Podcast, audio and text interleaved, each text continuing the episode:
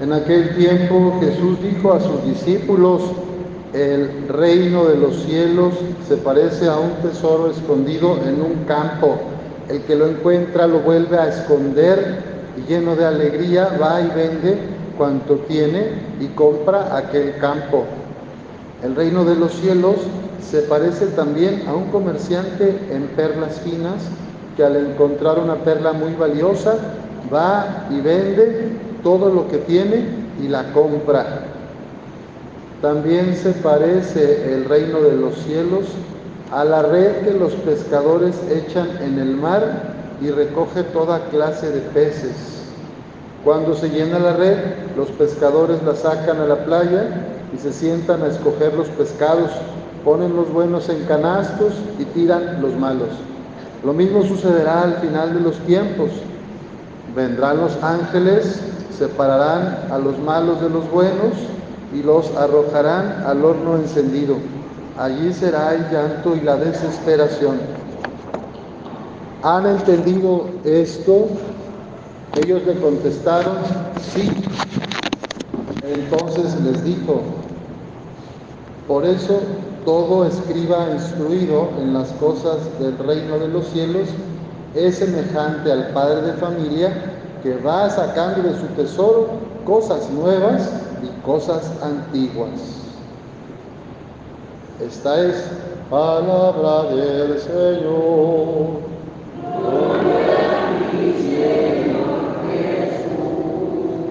Pueden sentarse.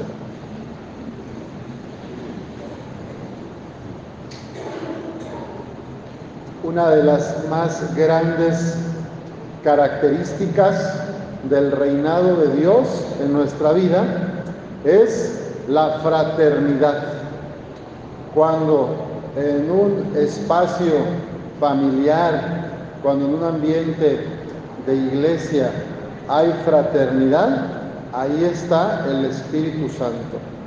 Donde hay paz, donde hay buena relación, donde hay respeto y alegría compartida, ahí está Dios. Y hoy yo quiero darle gracias al Señor porque eso es lo que he visto las veces que he venido a las misas de barrio que han tenido en el novenario de San Ignacio en la semana. Se ha notado, ¿verdad? Esa presencia del Señor Jesús en el compartir de la comunidad, en la alegría, en el encuentro, en el diálogo. Y ayer también, y antier, pues aquí, en la Kermés, en el Teatro del Pueblo, en, las comiditas que nos eh, echamos, en, la, gente que la preparó, en el sacrificio pues de muchas mujeres, de, además de dar de comer a su familia, eh, hicieron guisados para traer y compartir a la comunidad a, a, beneficio de la capilla. Entonces se nota la solidaridad, se nota la comunión, se nota el encuentro entre los diferentes, porque nadie es igual aquí, todos somos diferentes pero ustedes han encarnado un valor del reino de Dios, que es la solidaridad, la fraternidad. Y son también iglesia misionera. ¿Por qué? Porque San Ignacio es una de las capillas que siempre está presente y es también acogedora de las capillas vecinas. Apoyan siempre al Señor Jesús cuando es su fiesta. Apoyan siempre al Rosario cuando es su fiesta. Entonces, apoyan a pro y así. Yo quiero dar gracias a Dios por eso. Porque veo la presencia del tesoro en ustedes, en estas comunidades de nuestra parroquia. El valor del reino es la comunión con Jesús, con su evangelio y con los hermanos, con el prójimo. Y hoy Jesús nos pone estos ejemplos, unas parábolas del reino para comprender cómo es el reino y qué tenemos que hacer para vivir o mejorar nuestra comunión con Dios.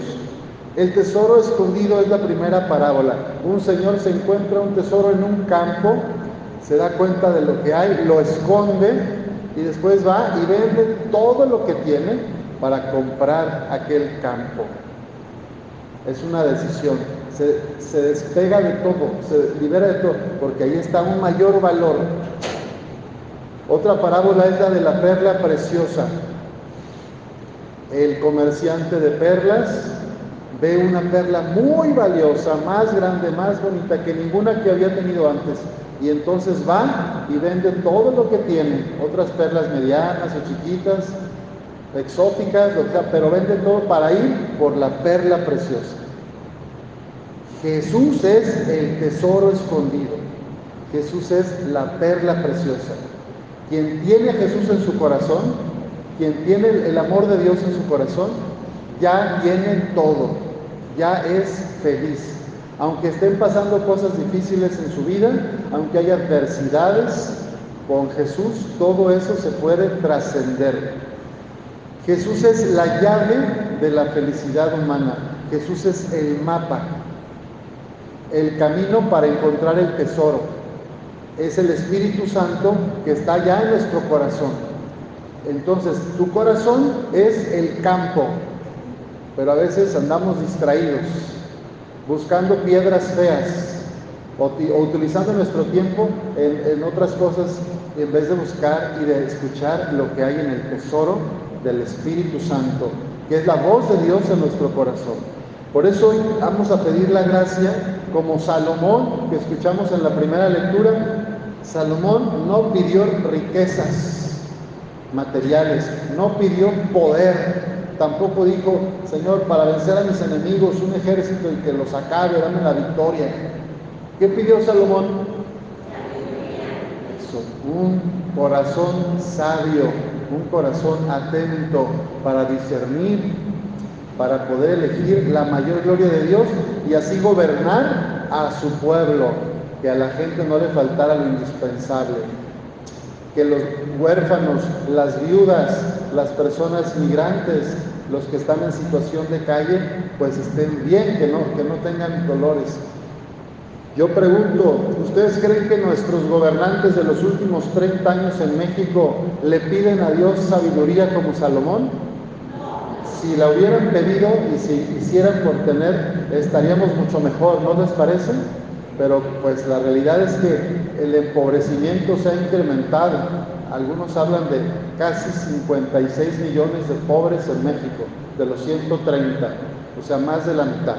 Entonces, pues se nota que cuando no está Jesús en el corazón de los gobernantes, pues hay otros intereses, hay otras perlitas, hay otras eh, cosas que nos atrapan, que nos distraen.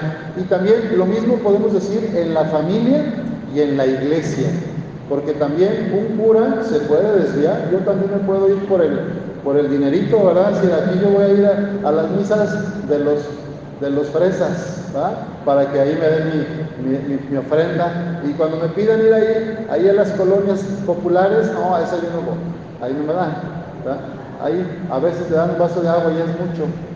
Bueno, se fijan, en cualquier estado de vida uno puede caer en la tentación de las riquezas, de la codicia, de la ambición, del dinero o del poder. Entonces, hoy miramos con Salomón sabiduría, un corazón sabio que nos permita luchar por los demás, vivir para los otros, donarnos. Miren, eh, también dice Jesús una comparación al final de las parábolas de hoy, que es la de el papá, que es un escriba, el escriba es el que instruye en la palabra, y dice, un buen escriba o un buen predicador, un buen catequista, hombre o mujer, es como un padre que saca de su tesoro, de su baúl, cosas nuevas y cosas viejas. ¿Para qué? Para que la familia tenga vida en abundancia. El otro día celebramos el Día de los Abuelitos, ¿verdad? Y decíamos que es muy importante el rol de las personas mayores porque transmiten esa sabiduría milenaria, esa experiencia, esos conocimientos de las raíces familiares, de la cultura del lugar. Y, y ahora muchas veces no los escuchamos los relegamos. Nos parece que no tiene nada que decirnos. Y ese es un gran error, es un gran error. Es muy importante escuchar a los abuelitos y a las abuelitas. Los dichos de los viejitos son evangelios chiquitos. Entonces hay una gran sabiduría y espiritualidad en las personas mayores que luego los jóvenes eh, o los que estamos en la edad media no, no atendemos. No se pierdan les digo de verdad, el privilegio, si tienes todavía a tu abuelo, a tu abuela, a tu mamá, a tu papá, disfrútalo, aprovechalo, conversa, no le quieras corregir la plana, escucha, aprende. El papá que saca del baúl cosas nuevas y cosas viejas. Los abuelos y los padres ya mayores nos transmiten la memoria, la identidad, el deseo de amar y también nos hablan de la esperanza de la resurrección. Porque aunque estén con achaques, con enfermedades, ¿cuántos nos transmiten paz? Aunque estén con dificultades de salud, cuánta a veces amor siguen dando a sus nietos, cuánta ternura, sabiendo que están en sus últimos meses o años, ¿verdad? Y uno, a veces yo pienso que tengo vida eterna, como que no me voy a morir, ah, me cuando en realidad nadie sabe si mañana va a amanecer, no sabemos si, si ahorita saliendo me atropelle o me caiga un jueguito en la noche, ¿verdad? Yo no sé. Entonces, ayer andábamos en los jueguitos bien contentos, ahí los vi.